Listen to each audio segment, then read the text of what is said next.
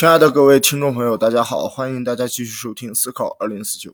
我是著名的语言学家斯坦尼斯·格夫斯基。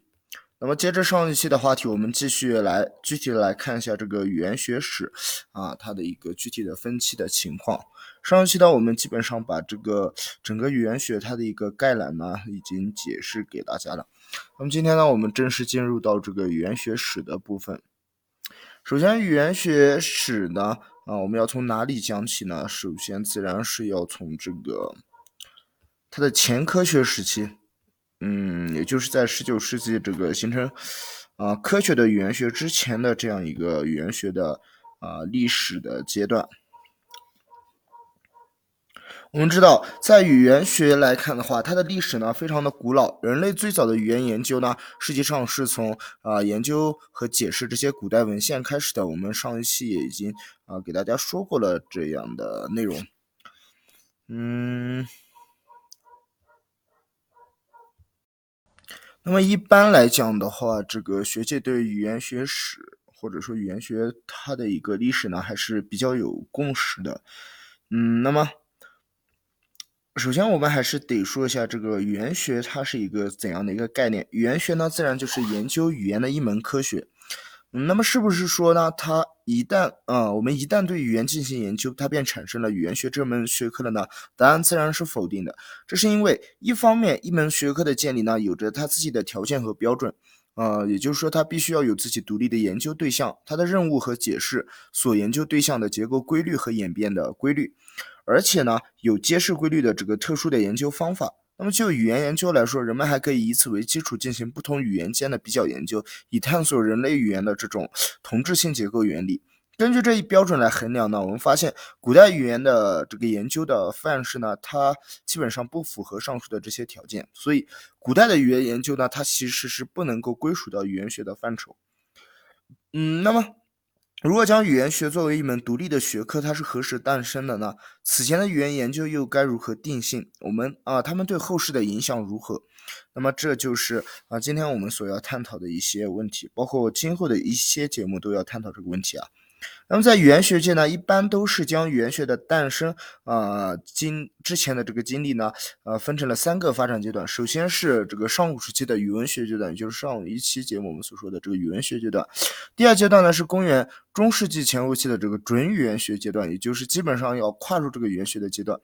第三阶段呢，自然就是从十八世纪末开始的这个啊新的这个历史比较语言学开创的这个语言科学或者语言学的这个正式的一个阶段。那我们现在来看一下这个语文学阶段，在上古时期呢，语言研究呢依附于音学、经学和其他的学科，啊，它缺乏独立的研究对象和研究的地位。人们将这一时期的语言研究呢称之为语文学。语文学和语言学它是两个不同领域的学科。语文学的这个英语是 philo，这个 philology，而语言学呢则是 linguistics。它们是完全不同的两个词，内涵也大不一样。不过，语言学毕竟是以语文学作为基础发展起来的，因而也不能把它们看成是两个毫不相干，或者甚至是呃，像有些人所说的这个对立的学科。这种观点呢，都是不太正确的。那我们要弄清楚这个从语文学到语言学的这个发展脉络呢，我们就要看一下这个。呃，语文学它的一个兴起和发展，那么它的兴起和发展呢，是与人类文明的发源是紧密相关的。呃，传统来看的话，它有三大传统，就是这个希腊罗马传统、印度传统和中国的这个小学传统。我们分别来，今天分别来看一下这三个传统吧。第一个，希腊罗马传统，那么它对后世的语言研究影响，呃，是最大的。现有通行的这个语法理论大多都是呃可以导源到这个希腊罗马传统当中。在古希腊时期呢，首先对语言研究兴趣的并不是语言学家，严格的说，当时还没有语言学家，而是一大群哲学家。他们根据语言结构提供的线索来解释哲学的问题，因而使得语法和逻辑呢结下了不解之缘。现在通行的语法理论大多都可以直接追溯到亚里士多德的这个逻辑范畴说。我们知道这个亚里士多德的逻辑范畴说，它的核心呢是关于这个 substance，也就是这个实体的理论。亚里士多德他把现实分为十个范畴，包括像实体、性质、数量、关系、地点、状态、情景、动作、被动、时间。其中实体它就是本质，而其他的九个范畴呢是带有属性的，也就是 a c c i d e n t。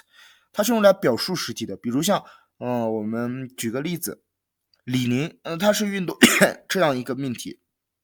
那么，运动员就是偶有的属性，因为李宁他天生并不是运动员，而退役以后呢，又会从事别的事业，或者说就，总之就不是不从事这个运动员职业了。因此，他这种偶偶有的属性它是可变的。而李宁呢，不管是运动员还是干别的工作，始终都是这个李宁，因此是不变的。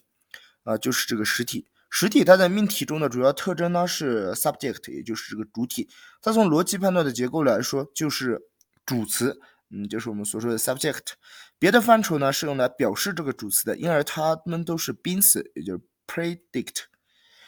也就是说，六六个这个偶有性的范畴，它都是用来表述实体的，而实体呢并不表述别的范畴。所以说，偶有性范畴呢就存在于主体之中，因为任何的性质数量关系，它都是只是主体的性质数量关系的表述等等。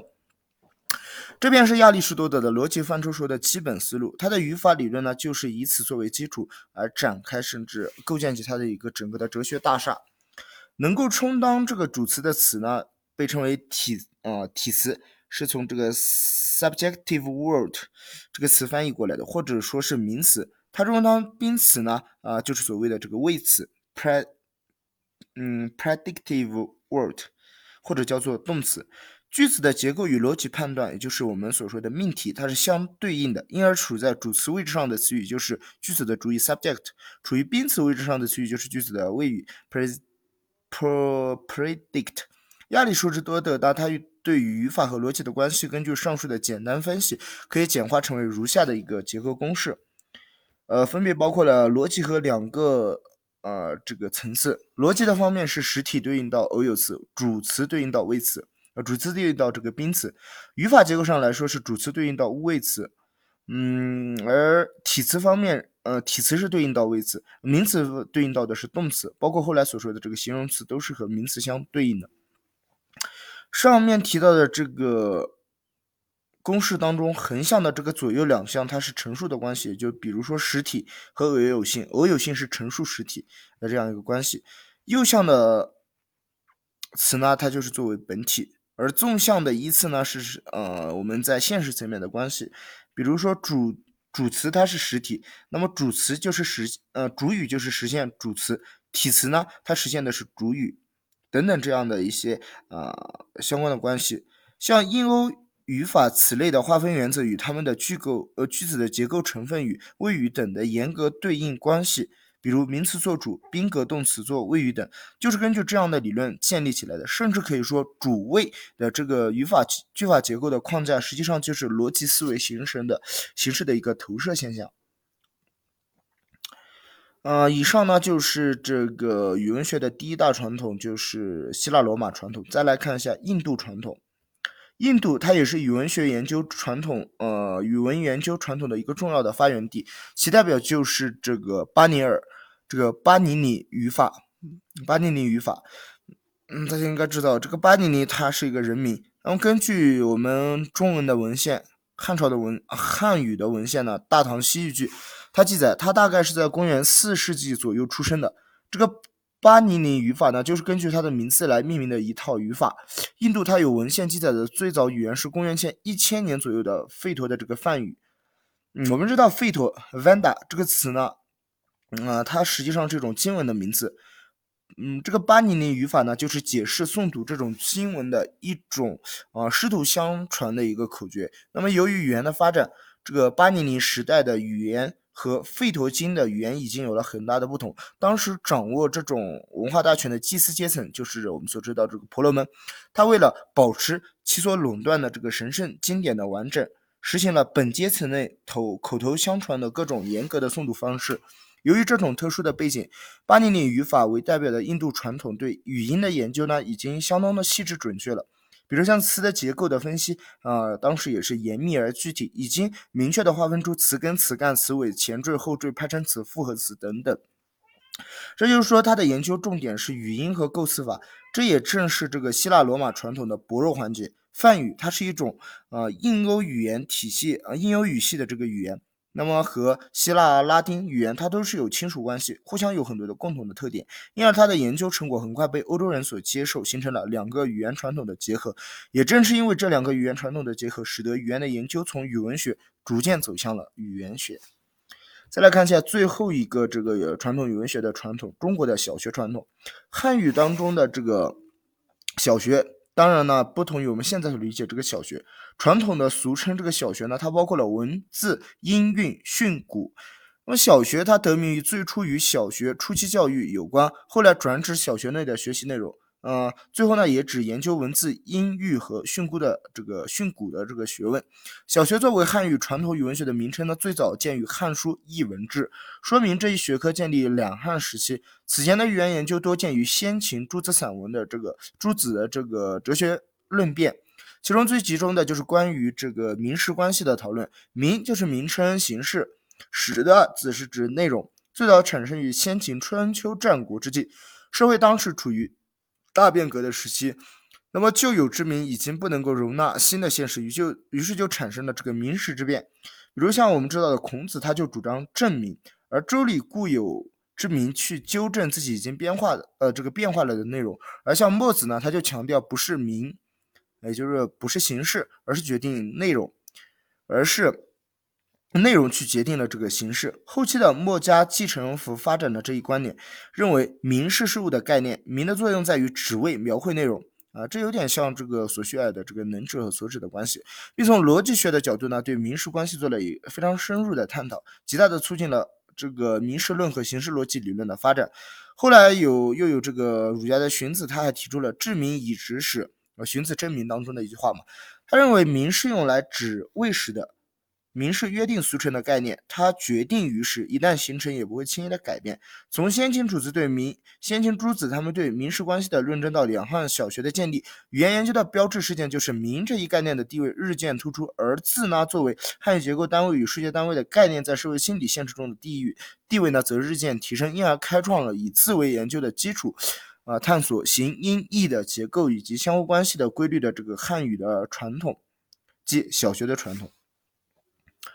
好的，以上内容呢就是这个前语言学阶段的这个语文学阶段。那么，如果将这个前语言学阶段再稍微细分一点的话，我们可以分出两个我们刚刚提到的这个准语言语言学阶段和十八世纪末开始的这个语言学阶段。我们看一下这两部分吧。在公元前后的中世纪时期呢，开始了对语言规律本身的研究。这些研究虽然还没有完全摆脱与哲学经学的关系，但已经有很大的独立性。他们将独立的语言结构视为语言的研究的任务，这种研究呢，实际上已经具备语言学的雏形，或许也可以称之为准语言学阶段。这时期代表性的论著就是这个泰雷克斯的《希腊语语法》和许慎的呃中方这个许慎的《说文解字》。希腊语语法这一本是以印欧语法研究啊作为主要内容的一本权威性的著作。它的八大词类：名词、动词、分词、冠词、代词、介词、副词、连词。和词的形式变化和分析呢，它对后来的这个语法研究产生了很大的影响。事实上，这一位特雷克斯他所做的描写呢，被认为是十分权威的。早在基督纪元开始呢，他就被译成亚美尼亚语和这个叙利亚语，从而成为了当时拜占庭评论家和注释家广泛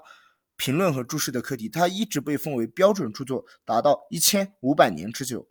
一个现代著作家也宣称，几乎从每一本英语语法教科书都能看到某些啊他的痕迹，表明这都是受益于这个特雷克斯的。和他大致同时代的汉语传统的重要研究论述，便是我们所熟悉这个许慎的《说文解字》。《说文解字》呢，共有十五卷，收文有九千三百五十三个，重文有一千一百六十三个，卷按五十四。五百四十个呃部首进行排列，它是我国第一部《说文解字》原始形体结构以及啊考究资源的文学呃这个文学学专著，被称为我国文字学的基垫之作。它建立了揭示揭示汉字造型原理的入书啊这个理论，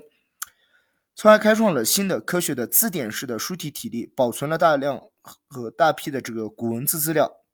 同时也起到了规范文字的作用。《说文解字》对于字义的训示方式大都成为后来训诂学常用的方式，因其训示之精当，呃，它历来呢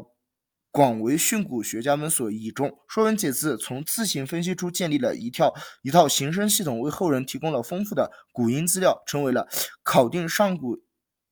呃的这个语音系统不可或缺的一个重要资料。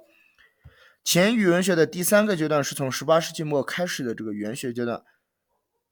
此时期呢，由于希腊罗马传统与印度传统的结合，诞生了历史比较语言学。研究的对象呢，逐渐从书面语转向了口语。研究任务从单一的语言结构规律的研究，转向了用历史比较法、历史比较法去探索语言共性的结构原理，从而使得语言学成为了一门独立于科学之林的学科。希腊罗马传统所倚重的语法研究，印印度所传呃重视的这个语音构词法的研究，使得两者统一啊以后。促成了这个现代语言学的诞生。好的，那么本期的节目呢就到这里，就是稍微的把这个语言学相关的这个语言学史的第一部分前语言学阶段的三个分期给大家简单讲述了一下，然后希望大家持续关注，我们下一期再来看这个进入正式的十八世纪历史比较语言学的一些要点。嗯，希望大家能够多多支持、转发、评论，当然也可以骂我或者提问、提问、提问、提问啊！大家可以提问，可以弄一个听众问答的这样的节目。只要大家提问的话，不管我会不会，都会回答的。谢谢大家。